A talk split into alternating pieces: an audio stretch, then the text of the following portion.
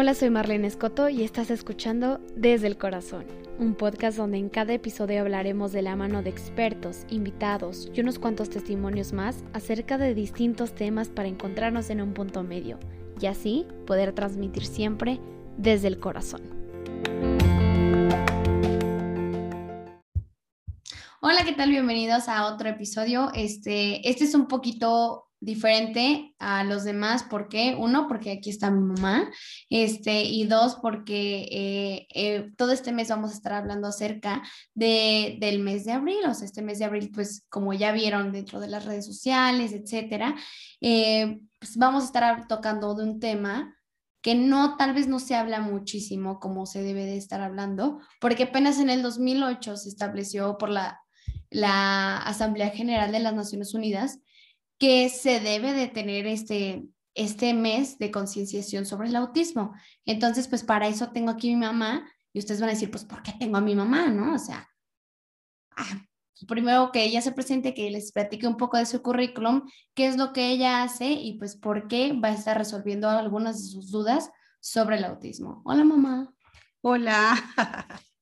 bueno, pues gracias por invitarme. Estoy aquí muy contenta porque la verdad es un tema que me apasiona mucho y pues bueno, quiero presentarme. Yo soy la licenciada Mónica Ramírez y soy eh, primero, eh, eh, soy maestra de educación preescolar, después hice mi, mi, licenciatura en educación especial y tengo la especialidad en audición y lenguaje, en autismo y déficit de atención y problemas de aprendizaje. Por eso estoy aquí. Sí, Ahorita que dices eso de la especialización en autismo, es muy, tú cuando empezaste a hacer tu licenciatura, ¿ya, ya tenías la palabra autismo o el concepto autismo dentro de tu vocabulario o e, era algo desconocido o nuevo o algo así? Porque pues si de por sí en el 2008 apenas se, se estableció por las Naciones Unidas que era algo de lo que se tenía que crear concienciación, pues me, hace imaginar que cuando tú realizaste tu licenciatura no estaba para nada dentro de, de, terapia de lenguaje, por, por, así decirlo. Exacto, tienes razón. No se conocía. Este, esto empezó a tener auge apenas en este inicio del milenio y no se tenía como tal aquí en América Latina y mucho menos en México de qué se trataba el autismo, ¿no? Ni siquiera sabíamos que era un espectro. Entonces, sí, tienes mucha razón, yo no tenía eh, este, esa educación y pues bueno, conforme fui avanzando mis estudios, pues me, me fui dando cuenta de que pues existían otro tipo de, características, ¿no? Porque yo trabajaba con sordos, con hipoacúsicos, con niños con problemas de lenguaje, que inclusive, bueno, tenían otro tipo de atipicidad como síndrome de Down o parálisis cerebral, entonces yo me enfocaba a ellos, pero empezaron a salir otros niños con otro tipo de, de características y fue cuando se empezó a dar ese auge. De hecho, a muchos niños que actualmente ya son adultos, se les diagnosticó en su momento, en edad temprana, eh, déficit de atención. Era muy clásico. Era, o sea, se volvió así como que para las maestras y en las escuelas este, primarias, como que veían algo raro en el niño y decían, tiene déficit de atención. Y rápido llamaban a la mamá y lo mandaban al psicólogo y, y, hasta que le trajeran un diagnóstico de que el niño tenía déficit de atención. Entonces las maestras se volvieron hasta psicólogas porque empezaron a diagnosticar a todos los niños con ese, ese síndrome pero pues bueno, no, eran unas características que se relacionaban precisamente con el espectro, ¿no? Exacto. Y pues como justamente muchas personas no tienen este conocimiento acerca del espectro, ¿qué es el autismo? Para dejarlo bien en claro y además pues hay personas que ni, en su vida han este, socializado o tenido contacto social con, con, con, personas con autismo o niños con autismo. Este, ¿qué, ¿Qué, es? O sea, para dejarlo este concepto básico en claro. Muy bien. Bueno, pues el autismo eh, se conoce como autismo en un lenguaje muy, muy coloquial, ¿no? Pero su nombre técnico es trastorno del espectro autista. ¿Qué es? Es un trastorno del neurodesarrollo que afecta de manera, eh, eh, de manera en que una persona percibe y socializa con otras personas y se afecta su comunicación, su sociabilización y todas las partes afectivas este, a la hora de que están relacionándose con las demás personas y no se relacionan, pues. Su comportamiento es muy estereotipado. ¿Qué quiere decir? Que prevalecen muchas conductas repetitivas. Ellos no miran, eh, de hecho, no miran a los ojos, este, no tienen ese contacto visual con nadie. Eh, muchos carecen de lenguaje. A lo mejor es muy limitado o definitivamente lo perdieron. Hay muchas mamás que dicen, es que mi hijo sí hablaba, es que decía palabras los primeros meses, es que el primer año sí tenía contacto eh, al, hablar con los demás, pero cumplió casi los tres años y dejó de hablar. Y fue otro, me lo cambiaron, porque esas son las palabras que utilizan ellas. Eh, también, bueno, les cuesta mucho trabajo socializar con los niños, definitivamente se hacen a un lado, se aíslan y no pueden tener ese contacto ni siquiera de, tacto con ellos, ¿no? Eh, tienen características muy especiales a la hora de que caminan porque carecen de esas habilidades y de esa agilidad para movilizarse y muchos caminan así como de puntitas, ¿no? Y con la cabeza hacia abajo. Más o menos, eh, si les queda claro, más o menos eso es. Y pues bueno, lo que hemos visto y lo que se han visto en, en las investigaciones de cuatro niños que tienen autismo, una es niña. exacto, y justamente fue algo que puse como en Insta o así, que como datos, por así, así decirlo. Eh, y es, es, muy chistoso y no sé si tú sepas el porqué de esto. Yo, yo investigué y la verdad es que no, no encontré nada. Y justamente, de hecho, ahorita estaba hablando con mi mamá y también me dice que no. Pero sí, o sea, resalta mucho este dato porque algo ha de estar pasando o hay una especificidad, eh, bueno, hay algo específico, una característica es, es, muy específica dentro del autismo, ¿no? Este, pero dentro de esto, ¿existen tipos de autismo o hay algunos rangos? Este, ¿Hay algunos más severos que otros? Bueno, sí. En el autismo existen varios tipos. Según el Manual de Diagnóstico y Estadístico de los Trastornos Mentales, conocido como el Manual de SM5, eh, existen cinco tipos de autismo. El primero sería el autismo, que sería el, como el que conocemos el autismo puro, que es el de Kanner, porque bueno, el doctor Kanner fue el que lo, lo descubrió, por así decirlo, hizo estudios, ¿no? Sí, en 1940 y tantos más o menos eso fue.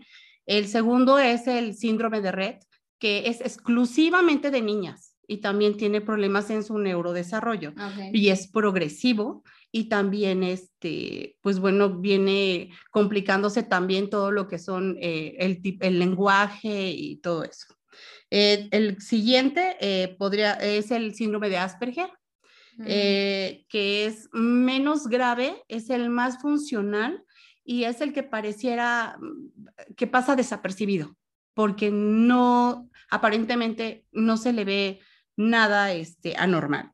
Eh, luego sigue el síndrome de Heller, el trastorno generalizado del desarrollo no especificado. Se llama así porque eh, tiene muchísimas características que se, que se engloban en el autismo, pero no es especificado porque no tiene así como que unos signos muy, muy específicos y tiene mucho de todo, ¿no? Pero Entonces, yo creo que para diagnosticar cada uno de ellos es muy complicado. O sea, yo siento que justo como dices, o sea, primero dicen que es déficit de atención y luego, bueno, antes, y yo creo que todavía la fecha. Sí, todavía. Este, por tantos tipos que hay, que mencionas, siento que hay al, no fallas en, el diagnóstico, sino más bien hay que ir descartando y descartando y descartando otras, este, otros diagnósticos o más bien los diagnostican con otras cosas que en realidad, pues en estos casos es autismo o llega a ser Asperger, ¿sabes? Entonces, siento que hay como, no sé si te ha pasado de que por gracias a ya tu especialidad, llegas a ver niños que has tenido en las escuelas o así, ya como tus alumnos o alumnas, que llegas a tener alguna sospecha por Asperger. Sí, claro, definitivamente hay características muy especiales y muy específicas. Por ejemplo, ahorita las maestras que están en, en, en contacto con los niños, bueno, cuando están en clases este, eh, presenciales, pues cuando inicia un ciclo escolar hay focos rojos, o sea, tú identificas qué niño es el que tiene algo especial y, y dices, mm, se sale del rango, ¿no? De lo normal de los niños, entre comillas, porque bueno, habría que ver qué es lo normal, ¿no? Pero bueno, dentro del desarrollo normal de un niño, pues las maestras sabemos más o menos cuál sería su, su, su comportamiento. Entonces, cuando vemos que hay foquitos rojos, bueno, empezamos a ver que el niño pues no sé, no, no tiene esa habilidad para socializarse o, que se aísla o que se distrae muy fácilmente o que le cuesta trabajo inclusive hasta llevar el ritmo de trabajo de los, de los demás compañeros o simplemente dicen es que este niño no aprende porque no sabe nada, porque no aprendió, ¿no? Y siempre en los exámenes 5, 5, 5 son focos rojos que la maestra tiene que ver desde un principio. Y si está muy atenta, pues obviamente va a tener que llamar a los papás y va a empezar a ver pues algunas situaciones que le puedan este, dar eh, los indicios de que el niño necesita un apoyo, ¿no? Y hay que ir, o sea, hay que poner atención en eso, porque si lo, lo, lo vamos dejando, lo vamos dejando, pues el niño atraviesa toda su primaria y lo van dejando y ya llegó a la secundaria y pues las cosas se empeoraron, ¿no? Pero ¿qué pasa si las, o sea, las maestras no se dan cuenta? O sea, yo como, no sé, yo como mamá o algo así, pues creo, yo dejo a mi hijo o a mi hija a la escuela, ¿no? Y no me doy cuenta de eso, o tal vez no dentro del área de, de salón, ¿sabes? Porque puede que conmigo solo, o sea, si yo soy su mamá o su papá, o su hermana o, o lo que tú quieras, pues convivo con, con el niño o la niña, pero no hay otras o sea, no hay otros niños como para ver cómo socializa o cómo si está poniendo atención o así, o tal vez no es por ser despistados o despistadas, pero tal vez no nos damos cuenta y vemos como si fuera algo normal. Y hay veces donde hasta dicen que, ay, pues es flojo o es floja. O así era yo, ¿no? Ajá, o así era yo y luego me acoplé o luego se acopló o, o que en realidad tal vez no, ¿sabes? Ahora, dentro de esto de la educación, hablando ya de distintos tipos este, de, autismo, incluyendo todos, deben de tener alguna educación especial, deben de, estar en distintas escuelas, tienen que tener su propio maestro o maestra, eh, no sé, o sea, tiene que ser distinto a, otros o a otras niñas. Mira, definitivamente eh, es muy importante identificar qué tipo de, espectro tiene o qué tipo de deficiencia tiene, porque también vemos que hay atipicidades múltiples, ¿no? O sea, puede ser un síndrome de Down y aparte tiene déficit de atención y también tiene autismo, porque sí existen. Entonces, no podemos estar, em, pues, jugando con eso, ¿no?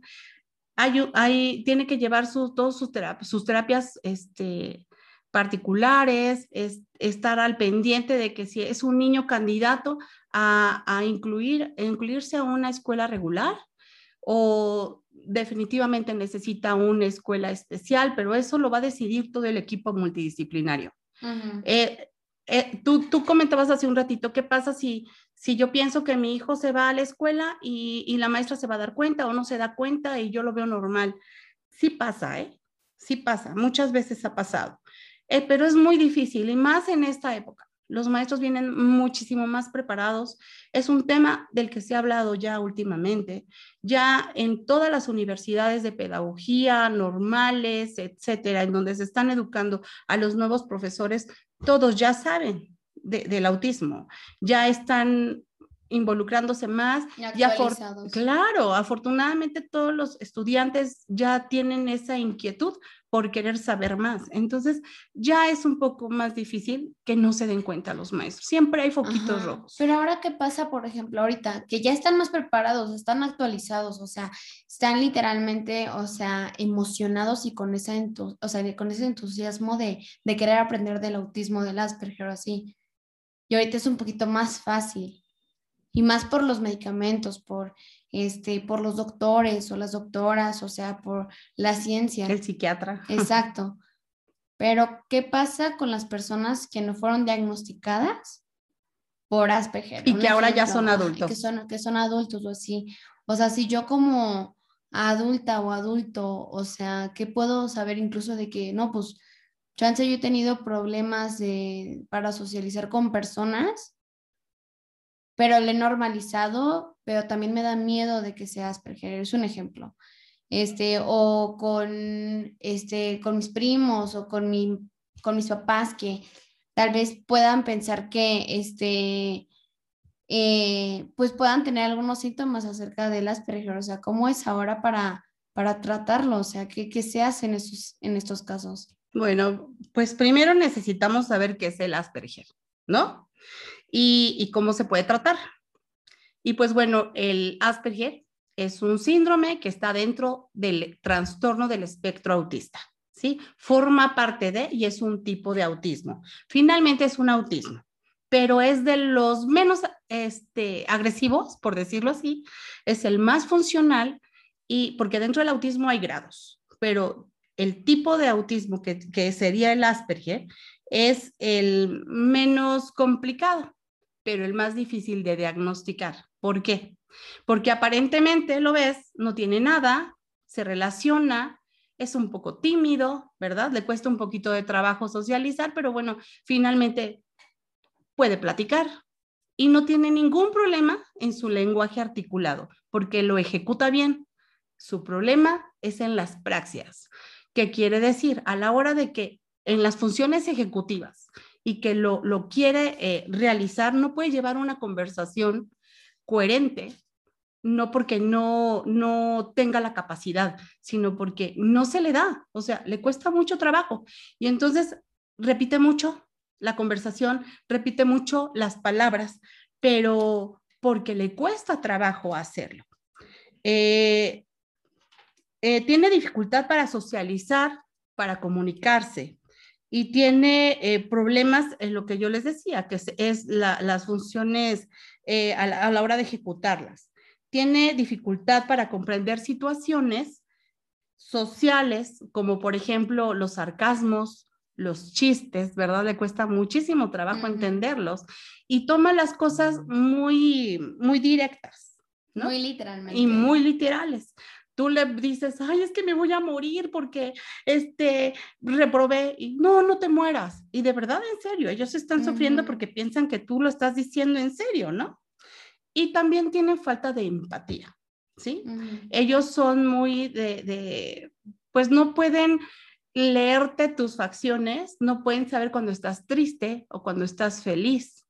Y entonces eso les cuesta trabajo, por eso dicen es que no me hace caso, no siente lo que yo siento, pero es esa falta de empatía. Y bueno, también sus expresiones faciales eh, son muy, muy como, como robot, no expresan mucho, ¿verdad?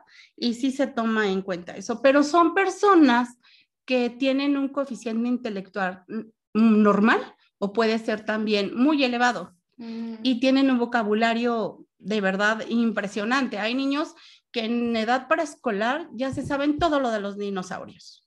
Y, y, utilizan un vocabulario increíble, se saben todos los dinosaurios, los nombres desde el más viejito hasta el que ni siquiera conocemos nosotros, ¿no? Mm, y bueno, esa, esa, eso de poder seguir una conversación, no pueden, ¿verdad? Y pues, no sé qué más quieras saber. Pues dentro de esto, o sea, hablando un poco acerca de, de las Asperger en adultos, o sea, cómo se puede tratar, o sea, porque sabemos que hay muchas organizaciones y muchas asociaciones de autismo para niños, para niñas. Y de ahí pues se van, o sea, desde chiquitos hasta pues toda la vida, ¿no? O sea, tienen que tener pues sus apoyos psicológicos, este, terapéuticos, etcétera. Incluso hasta medicamentos por psiquiatras. Pero en adultos es diferente, este, hay alguna asociación, este, no sé, o sea, que pueda ayudar a, a, a personas adultas. Sí, claro. Existe la Asociación de Asperger de la Ciudad de México ellos apoyan únicamente adultos, porque se dieron cuenta que, bueno, pues esos chiquitos, ¿verdad? Que fueron mal diagnosticados en su momento, porque, bueno, eran otros tiempos, no se sabía mucho del tema y pues bueno, este, fueron diagnosticados con déficit de atención, problemas de personalidad, etcétera, y pues fueron creciendo y se convirtieron en adultos. Pero no tuvieron dificultad para terminar la preparatoria y la universidad en cuestiones académicas, porque son personas con una inteligencia muy buena y muchos ahorita son profesionales y profesionistas en lo que hacen, pero eh, pues resulta de que sus relaciones interpersonales no son buenas eh, fracasaron en, su, en un negocio que pusieron, fracasaron en su matrimonio y se fueron dando cuenta que pues algo estaba pasando con ellos, ¿no? Y entonces se sienten incomprendidos, sufren mucho, se sienten frustrados, eh, duran tres meses en el empleo y, tuvieron problemas y los despidieron. Y entonces ahí empiezan todos sus problemas y sus conflictos. Empiezan con ansiedad, con estrés y resulta de que, pues bueno, sufren y les duele mucho, ¿no? ¿Qué pasa con ellos? Pues que ah, precisamente eh, a la hora de que se dan cuenta que tienen ese tipo de problemas, pues empiezan a ir al psiquiatra, van con el neurólogo, atraviesan por muchos psicólogos y cuando llegan con el que les, les está diagnosticando esa parte y les da nombre a lo que ellos no saben qué es lo que tenía y le dicen, ¿sabe qué, señor? ¿Sabe qué, señora? ¿Sabe qué, señorita? Usted tiene Asperger. Entonces empieza una tranquilidad increíble porque ya tiene nombre lo que no sabían que tenía, porque pues no le habían dado, ¿verdad? De este pie con bola lo que tenía y, y empiezan a relajarse y pues hay que seguir todo un tratamiento. ¿Cuál es el tratamiento? Bueno, pues es importante que vayan al psiquiatra. Por su ansiedad es probable que los mediquen. Es necesario a veces, aunque le tengamos miedo a ese tipo de, fármacos, pero a veces es importante porque ellos tienen que aprender conductas mm. y necesitan ir a la par con un, con un psicólogo y ese psicólogo necesita ser cognitivo-conductual. ¿Por qué? Porque hay que modificar conductas y las conductas se aprenden. Y claro que tiene muchísima solución y puede llegar a tener un nivel de vida pues muy, muy cerca a lo normal y con una calidad de vida excelente, de verdad, porque son muy inteligentes, muy capaces y lo pueden lograr. Exacto. Este, hablando un poquito más acerca, no de Asperger, o sea que yo sé que es un tipo de autismo, pero adentrándonos al autismo, o sea, en otros casos o en otros tipos que tú comentabas hace ratito, ¿pueden llegar a un nivel de independencia completamente? Es que va a depender mucho, Marlene, porque cada persona, aunque tenga autismo, tiene características muy especiales. Y vuelvo a lo mismo, hay quienes dicen que tiene autismo, pero también tiene eh, otro tipo de problemas y entonces necesitan de una educación más especial y necesitan estar acompañados y necesita estar toda la familia acompañando esa parte y a lo mejor va a ser un poquito difícil que se incluya una escuela regular y sí requiere de una educación especial. Son casos que se tienen que, que pues analizar y que estudiar y ahí están involucrados todo el, todo el equipo multidisciplinario, el psiquiatra, el neurólogo, el paidopsiquiatra en ese, en, este, cuando se, se, requiera y el psicólogo, los papás, ¿no? Y llegar todos a un, pues a una solución. Es que sí va a depender mucho de eso. Es que sabes que yo siento que no hay, o sea, regreso a lo mismo, o sea, no hay tanta información, o sea, no es no, no es algo nuevo, claramente no es algo nuevo. Faltan pues, muchos estudios, Marlene, muchos estudios. Tenemos un estudio de la Universidad de Los Ángeles, tenemos otro estudio de la Universidad de, mm, ay, no me acuerdo, pero es muy poca la información que se tiene. De hecho, los test que se hacen han sido adecuados hacia los mexicanos. Tenemos mucha información también de España, que son los más involucrados, de la Universidad de Argentina, que es donde yo estudié, y, son muy buenos en lo que hacen, en lo que dicen, pero hay muy poca información y se requiere pues también de mucha economía para poder seguir estudiando, ¿no? Esa información, lo único que tenemos es lo que están en los libros, lo que hemos visto y requerimos de un esfuerzo inmenso de todos para poder seguir siendo conscientes de lo que se requiere para poder apoyar a un autista. Por eso, este 2 de abril que pasó y todo lo que se hizo no es para festejar, sino es para concientizar a la sociedad, a los padres de familia, a la comunidad educativa, a los investigadores, a los psicólogos, a los psiquiatras, porque qué tristeza de verdad que cuando llegan los adolescentes o, a, la, universidad, cuando ya son adultos, y que la mamá dice, es que nunca me dijo nada el pediatra. Es que no me informaron, yo no sé de qué se trata esto, por favor dígame. ¿Por qué? Porque faltaba información. Pero es que también ahí está la responsabilidad de cada quien.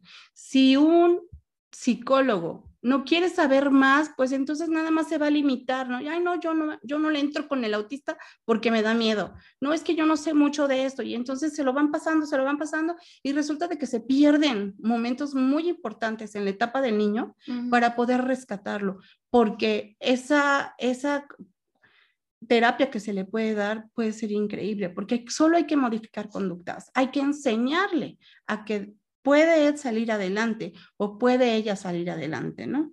¿Y a la fecha hay algún como apoyo gubernamental este, para las personas que tienen autismo y que pues no pudieron este, terminar alguna carrera o no, no, no terminar una carrera, sino más bien como tener las bases, o sea, justamente por lo que, por lo que dices, que pues se necesita mucho dinero para las terapias, para los doctores. Sí, claro. Para, literalmente para todo. Las terapias de lenguaje, inclusive, Inclusive, últimamente se ha estado haciendo un estudio porque la nutrición es increíble para modificar muchas cosas. Y ahora, ¿Hay algún apoyo para las personas de, clase baja o, cualquier persona que, que, lo necesite? Bueno, mira, México cuenta con una ley general para la atención y protección a personas con esta condición. ¿Cuál condición? Con el trastorno del espectro autista. Para ayudarles a tener una mejor inclusión. ¿A qué? A la salud, a ser bien diagnosticados, a la e inclusión este, a, la escuela, ¿verdad? escuelas este, regulares y también a lo recreativo y a lo laboral. Existen, de hecho aquí lo tengo, esta ley tiene aproximadamente como 60 artículos y cada artículo habla acerca de los derechos que tiene eh, el autista para poder pues ejercer sus derechos, ¿verdad? Y tener acceso a todo esto que ya te mencioné, a la salud, a ser diagnosticados, a tener una terapia, etcétera, etcétera, etcétera. Em, pero qué ideal sería, ¿verdad? Que esto llegara a todos. Existe ahorita la Escuela de Educación Especial, este, eh, existe pues el Seguro Social, el DIF, que está apoyando a todas las mamis, a todos los papás que no tienen los medios económicos para poder llevar a sus hijos de manera particular, porque pues bueno, las terapias, como tú lo dijiste, pues cuestan caras, ¿no? Y pues hay a veces que pues mm, decir no y, pues llegar nada más a, a lo que está accesible a mí. Pero pues bueno, con esta ley podrían todos los papás hacer uso de él y pues pues e, e, ejercer su derecho, ir al seguro social y poder pedir todo lo que se requiere para que su hijo pues salga adelante. Pero claro que sí, existe esta ley. Y en cuanto, ya que estás como hablando de la inclusión laboral, o sea, ¿cómo, cómo es la inclusión laboral dentro de aquí? O sea, gracias a ese apoyo y ya, o sea, hay algunos, este, hay alguna ley, no sé si me, si dijiste eso, y, se me fue, pero ¿hay alguna ley dentro de la, de, o sea, nacional para que los negocios puedan aceptar a, sí, claro. a personas o sí? Sí, claro.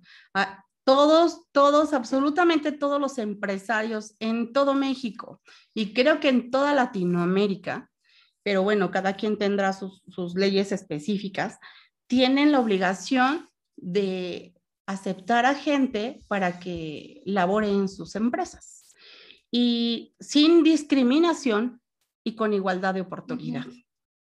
Pero ojalá eso fuera, ¿no? Porque pues sabemos que no es en todas las empresas. Y se limitan nada más algunas, ¿verdad? A, a, apoyar. Por ejemplo, yo sé que hay algunas empresas, voy a mencionar una en específica porque esa es la que me consta que acepta a personas con algún tipo de discapacidad y, los incluye, eh, Grupo Modelo. Y eh, creo que también ATT y varias así, American Express, algo así. Y les da un, acompañamiento y les da pues todos los derechos como cualquier trabajador. Es que, ¿sabes qué? O sea, siento que hay muchas personas que piensan que la, o sea, que la discapacidad solamente es motriz, o sea, que se ve. Exacto. O sea, hay muchas personas que realmente piensan que, que se ve, pero en realidad, pues no, o sea, o sea, está esta también, esta parte. Sí, como que nos limitamos, ¿no? Y pensamos que nada más es eh, el que no camina, el que no ve, el que no oye, este, y el que habla con señas, ¿no? o el que está en pues una silla de ruedas. Pero pues no, porque ya sabemos que también hay discapacidad social. Aparte, siento que también a veces por la simple palabra de inclusión laboral y por las leyes que hay, o sea, como que se limitan mucho de que tiene que ser, sí, dicen, tiene que haber un, una mínima cantidad o, o mínimo una persona con discapacidad, solamente tienen una persona por región por así decirlo, y no por local, o sea, y no, o sea, se limitan demasiado porque piensan que tal vez sus capacidades no van a ser las mismas que al contrario, o sea, son las mismas y hasta más. Y, y también, pues, aparte de la laboral, también se tiene que incluir la, pues, la inclusión social, o sea, lo que hacemos nosotros o nosotras, pues, día con día. ¿Cómo, ¿Qué le podrías decir tú a las personas que están escuchando esto, que cómo pueden llevar a cabo esta inclusión social? O sea, ¿qué, acciones pequeñas o hasta muy grandes pueden realizar eh, día con día para llegar a esta inclusión social? Bueno, pues yo creo que cada uno, si ponemos un granito de arena, ¿verdad? Siempre tenemos a alguien eh, muy cercano, un vecino, un compañerito de nuestros hijos en la escuela, un maestro, alguien que tiene un hijo con algún tipo de, problemas. Este, y si ponemos todos un poquito de, nuestra arena, pues un granito de arena, perdón, para poder ayudar a todas estas personas, ¿verdad? Porque pues muchas van a ser el futuro de nuestro país, eh, pues podemos hacerlo aceptándolos, para empezar, ¿no? Eh, informándonos, digo, porque este espacio que tú estás dando aquí, Marlene, a mí me encanta, porque a lo mejor muchos no han escuchado acerca de esto, o muchos ya lo sabían, pero pues bueno, esto ayuda para que se abra más y para que eh, se, eh, se, sepan más y, y, y se interesen acerca de este tema.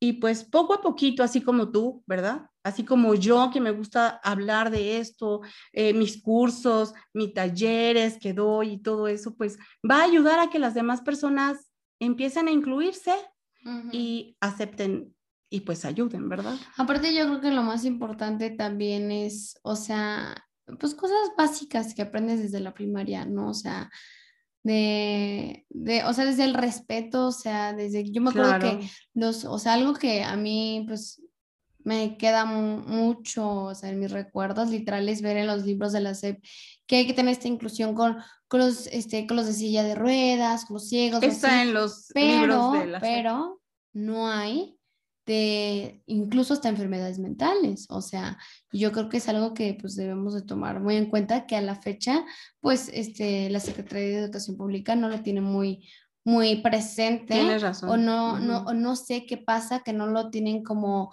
a práctica dentro de sus escuelas. Y yo sé que es muy difícil adentrarlo dentro de miles de escuelas de, de México y más las públicas. Pero sí se, sí debemos de llegar como a ese punto donde, pues si tal vez la Secretaría de Educación Pública no lo establece o el gobierno no lo establece o, eh, o, los, o los negocios o así, o sea, el simple hecho de tú ver alguna injusticia, el simple hecho de, pues, tú tener a alguien cerca o, o algún conocido del conocido del conocido, o sea, muchísimas, muchísimas cosas.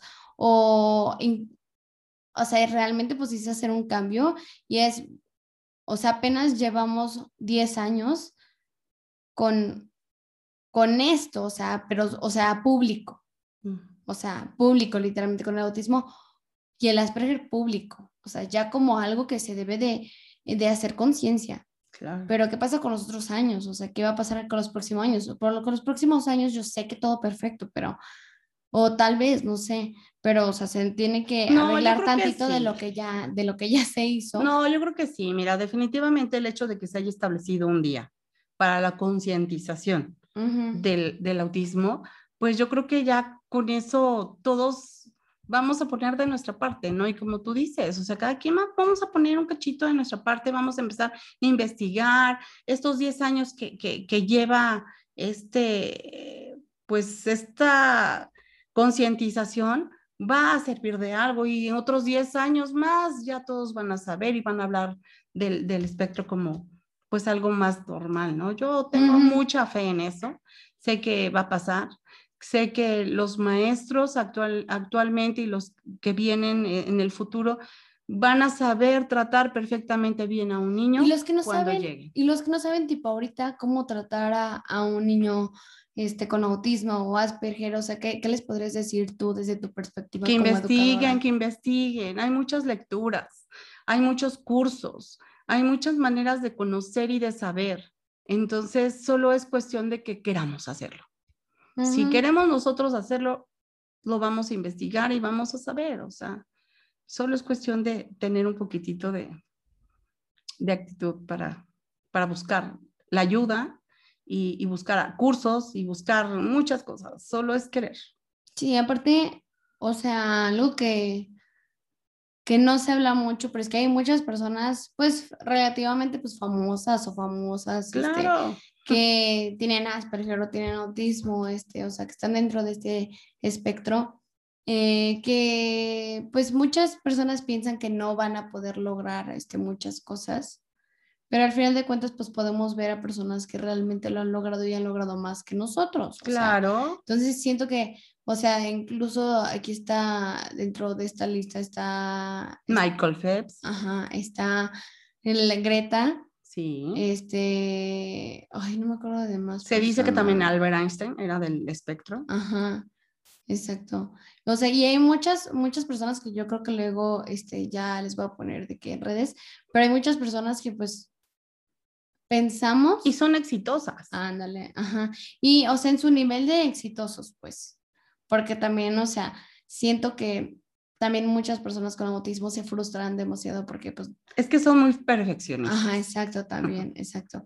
Y puede ser para bien o para mal, o sea, eso como en todas personas, como todas las personas. Pero ahora, para ir terminando todo esto y que yo creo que en un futuro vas a volver a hablar aquí. Ay, sí, por favor. Este, ¿qué le dirías a las personas que están acompañando a algún familiar o a alguna persona que conocen dentro de este, de este proceso? Pues yo les diría que felicidades, porque son únicas, porque tienen la oportunidad de convivir con una persona con autismo que enseñan increíble.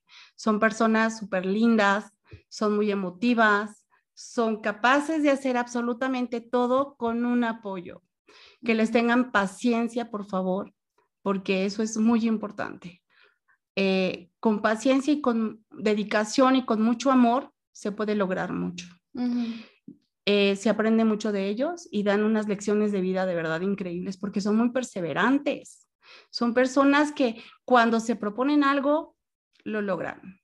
Y cómo no aprender de ellos si les cuesta trabajo lograr un, subir un escaloncito y cuando lo logran, bueno, es una emoción increíble. ¿Cómo no aprender de ellos si a ellos les cuesta a veces hasta el triple de trabajo que a cualquiera de nosotros? y nosotros no nos esforzamos ni la mitad de lo que ellos se esfuerzan. Entonces yo les digo que felicidades, que tienen una persona, un angelito cerca de ustedes y que ustedes van a aprender más de ellos que ellos de ustedes. Exacto. ¿Y ahora qué le dirías a, a las personas que están escuchando esto, que cómo pueden hacer sentir literalmente a alguien con autismo, o sea, cualquier tipo, este, integrado o integrada o incluido? siendo positivos y reconociéndoles sus mínimos esfuerzos. Con eso y con mucho amor los van a hacer sentir increíbles y parte de una sociedad, para no, no sentirse excluidos, porque muchas veces una mueca, un gesto, ellos se acercan y nosotros los hacemos a un lado, simplemente no los escuchamos o hacemos que no existen. Eso para ellos es lo más terrible que les puede pasar. Entonces, para hacerlos sentir más importantes y dentro de nuestra sociedad y acogidos, hay que arroparlos y hay que darles lo mejor de nosotros, ¿no? Con mucho amor, mucho amor. Y como por último, ya para cerrar todo esto, este, algo más que les quieras decir a las personas que estén escuchando esto, ya sea del tema, lo que sea. Bueno, pues que muchísimas gracias por estar escuchando este espacio. Qué bueno que se interesan de las nuevas cosas y que pongan mucho de su parte para que México salga adelante, porque si todos ponemos un granito de arena para que México salga adelante, va a ser increíble porque ese, ese granito de arena con millones de personas y con todo lo que ustedes hacen, se hace un monte increíble y que bueno, no perdamos la oportunidad en estos espacios de poder decir lo que, lo que sentimos, lo que expresamos para que todo vaya algo pues más lindo, ¿no? Exacto. Y otra cosa, este, que quieras incluir aquí de tus talleres o algo así. Ah, bueno, pues eh, próximamente si tú me das este espacio, bueno, pues yo te paso los datos y ya te digo qué taller es el que vamos a, a iniciar, porque bueno, son talleres muy cortos en, en, el que vamos a hablar, por ejemplo, del déficit de atención y qué materiales o qué actividades podemos incluir para poder ayudar a estos niños, ¿no? Puede ser déficit de atención, problemas de aprendizaje, inclusive Asperger, autismo, etc. Esto va dirigido para padres de familia. Para padres de familia, para eh, pedagogos, maestros? estudiantes de pedagogía o niños, mm, pues sí, personas que se están dedicando a esto. Entonces yo creo que sería todo por hoy. Este, siento que pudimos cubrir la mayoría de las preguntas que, que hicieron. Este, si algún otro dato te llega a aparecer por la cabeza, luego me dices si lo pongo. Pero este, siento que sí cubrieron como con todas, con todas las cosas que pues, las personas pueden llegar a tener. O, o sea, esto es lo más básico, literal. Sí, claro. O sea, la verdad es que esto es un, una embarradita. Una embarradita porque pues es mucha información y se requiere de mucho tiempo para poder dar una explicación. Eh, eh, no, los talleres también van dirigidos a niños ¿eh? que tienen problemas de déficit de atención o algún tipo de, de, de, de problemas de aprendizaje o así. Ok, perfecto. Pues muchas gracias por estar aquí, mamá, este, en este espacio para que puedas incluso pues, informar a muchísimas más personas que pues están mal informadas tal vez no sabían nada. Este, este es una pequeña embarrada de lo mucho que pues puedes este, enseñarles o este, platicar un poco de, de lo que sabes. Este, y pues muchas gracias a quien esté escuchando esto. Este, gracias por darse la oportunidad, como ya dijo mi mamá, y por querer aprender un poco más acerca del autismo, que pues tal vez es algo que no se hablaba mucho, de lo que no se habla mucho, pero pues gracias a este mes por, por eso que estamos hablando de esto. Entonces, este, la próxima semana este, va a haber otro episodio especial acerca del mismo tema, ya sea este, algún familiar, este, o ahí lo que ustedes quieran ponerme para yo poder conseguirlo. Inclusive puedes invitar, perdón, a alguien que tenga el, el espectro y, al, y, sería más interesante, ¿no? Exacto. Y gracias por invitarme, Marlene. bueno, muchísimas gracias. Estoy muy emocionada. y nos vemos en otro episodio.